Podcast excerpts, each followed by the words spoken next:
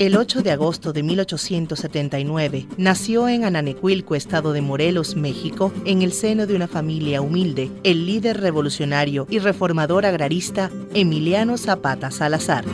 No morirá la flor de la palabra, podrá morir el rostro oculto de quien la nombra hoy, pero la palabra que vino desde el fondo de la historia y de la tierra ya no podrá ser arrancada por la soberbia del poder. Zapata trabajó desde niño como peón y aparcero y recibió una pobre instrucción escolar.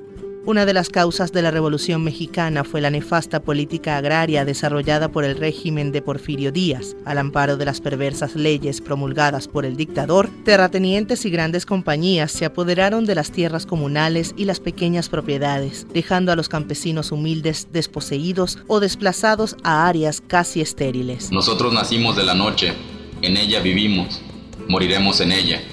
Pero la luz será mañana para los más, para todos aquellos que hoy lloran la noche, para quienes se niega el día, para quienes es regalo la muerte, para quienes está prohibida la vida. Luego del estallido de la Revolución Mexicana, quien junto a Pancho Villa hicieron frente a las injusticias de la época, Zapata quedó plasmado en la historia de un país en el que las desigualdades y el poderío de los amantes del capitalismo y del pensamiento neoliberal aún permanecen impunes.